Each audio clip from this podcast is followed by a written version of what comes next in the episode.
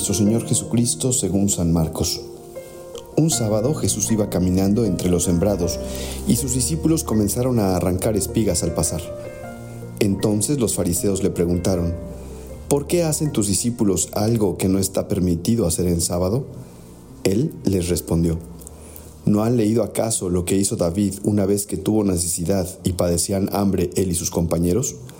Entró en la casa de Dios en tiempos del sumo sacerdote Abiatar, comió de los panes sagrados que solo podían comer los sacerdotes y les dio también a sus compañeros. Luego añadió Jesús, el sábado se hizo para el hombre y no el hombre para el sábado, y el Hijo del Hombre también es dueño del sábado. Queridos amigos y queridas familias de ¿Qué haría Jesús?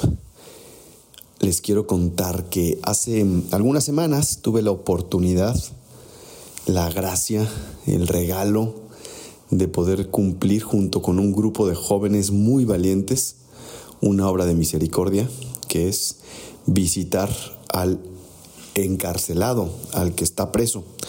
Y pues sí, hay un grupo de jóvenes que se hacen llamar decididos, que están yendo a cárceles federales aquí en México para poder eh, ayudar en la readaptación social de los PPLs, de las personas privadas de su libertad. Y, a nosotros, los padres, nos toca acompañarles para impartir los sacramentos, para escuchar la confesión y consolar un poco a, estas personas que están ahí metidas. Hemos ido sobre todo a cárceles de hombres. ¿Y por qué les cuento esto? Porque estando ahí con un grupo de jóvenes, Em, nos hicimos pues muy amigos, muy rápido te encariñas de, estas personas que están ahí metidas después de hacer varias dinámicas, etcétera, ¿no? Total que estuvimos dos días con ellos y conocimos a, un, a un PPL, a un preso que le apodaban el Rica. Y al Rica lo agarraron por portación de armas, portación de drogas y también porque pues había cometido algunos crímenes tremendos.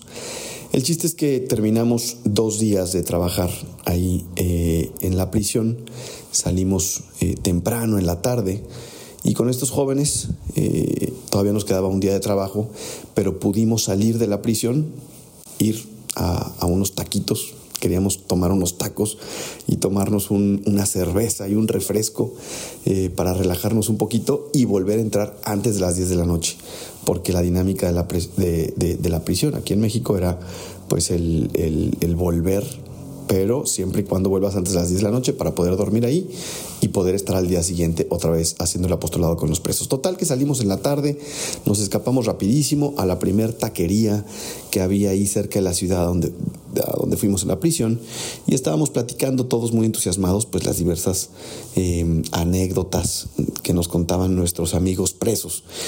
Y, en una de esas em, yo les dije, ¿saben por qué está el Rica metido ahí? ¿Por qué les dieron tantos años de cárcel?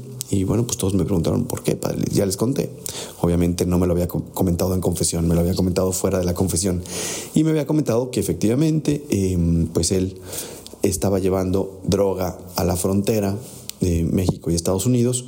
Y en una de esas se eh, iba en el coche con mucha droga metida en la llanta de refacción y se detuvo para ayudar a otro coche que tenía un problema de la batería, etcétera, ¿no? Entonces este, este, este señor se detuvo a ayudarle y cuando se detuvo a ayudarle, en ese momento llegó la policía y preguntó pues qué estaban haciendo y los cateó y los revisó y descubrieron la droga que traía él en la llanta de, la refacción y ahí se dieron cuenta de que pues efectivamente estaban tratando con un criminal y lo, sorprendieron, lo apresaron y lo metieron a la cárcel. ¿no? Entonces cuando yo les estaba contando esto, uno de los jóvenes dijo, ay, qué pena, qué coraje. Y entonces todos nos volteamos a ver así como que, pues no, qué bueno que lo metieron a la cárcel, ¿no?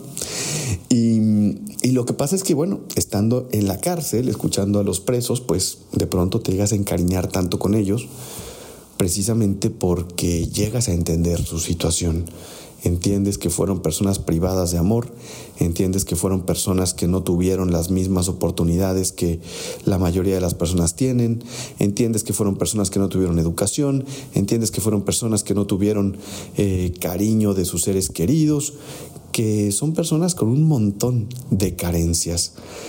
Y, y de pronto, pues te das cuenta efectivamente que de alguna manera su salida era delinquir y su salida era ser criminales, desgraciadamente. Em, lo más bonito es que ellos, los presos, se dan cuenta de que em, son responsables de los actos que cometieron y, y están arrepentidos. Cuando la verdad, a veces la desigualdad social los llevó a esa única opción de robar o de transportar droga o armas o matar para poder eh, comer y sostener a su familia. ¿no?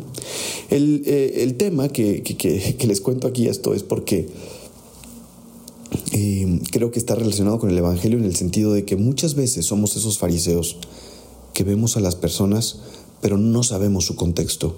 No sabemos su pasado, no sabemos su educación, no sabemos su formación, no sabemos qué trae cargando en la mochila, no sabemos qué condicionamientos eh, trae, le determinan y somos muy fáciles para juzgar, así como los fariseos en este Evangelio, ¿no?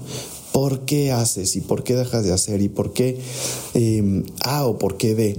Y estamos muy acostumbrados a veces, eh, desgraciadamente en la Iglesia Católica, a, a, querer medir a todos con la misma vara, ¿no?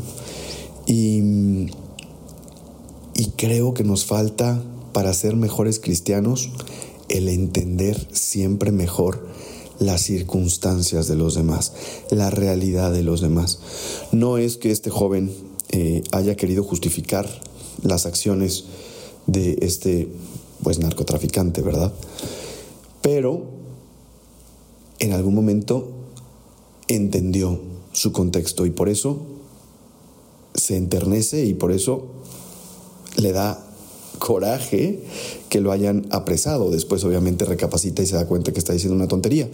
Pero creo que a nosotros nos falta más de eso. Nos falta el, el saber entender más a los demás. Obviamente el caso que les estoy poniendo es un caso extremo. Esta persona claramente merece estar en la cárcel y claramente merece pagar por sus crímenes.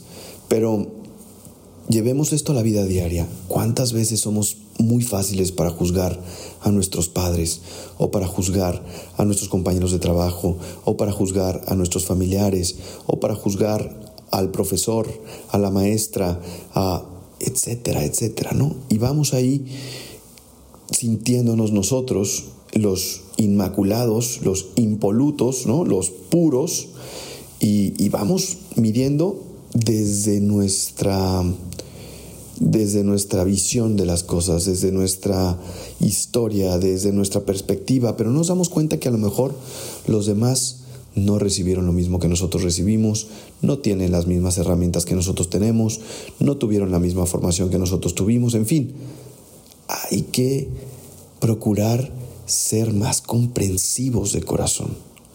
Hace poco escuchaba una persona que decía, para amar, para empezar a amar, el primer paso es aceptar, aceptar a la otra persona, aceptarla con su realidad como me viene, sin tratar de cambiarla en un, inicio.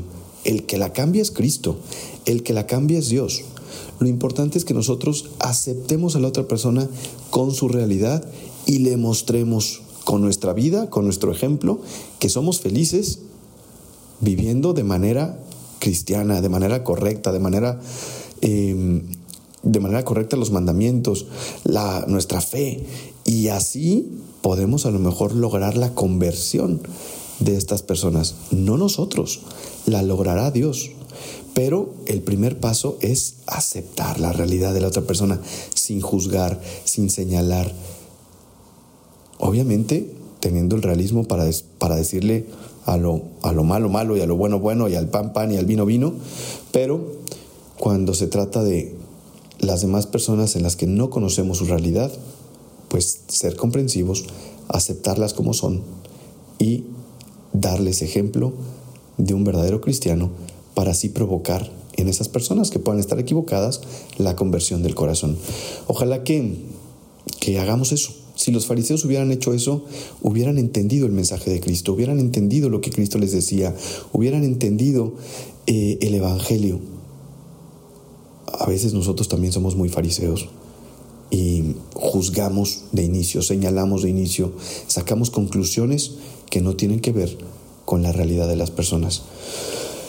Espero que podamos entender este mensaje. Eh, no se trata tampoco de ser eh, ingenuos, ¿verdad?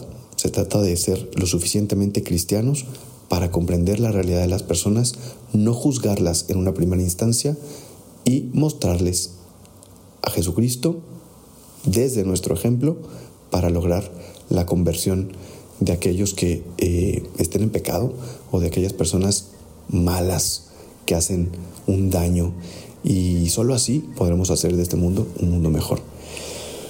Bien, pues que, que, Dios les bendiga. Ya saben que si este podcast les sirve, lo pueden compartir con sus familiares, con sus amigos.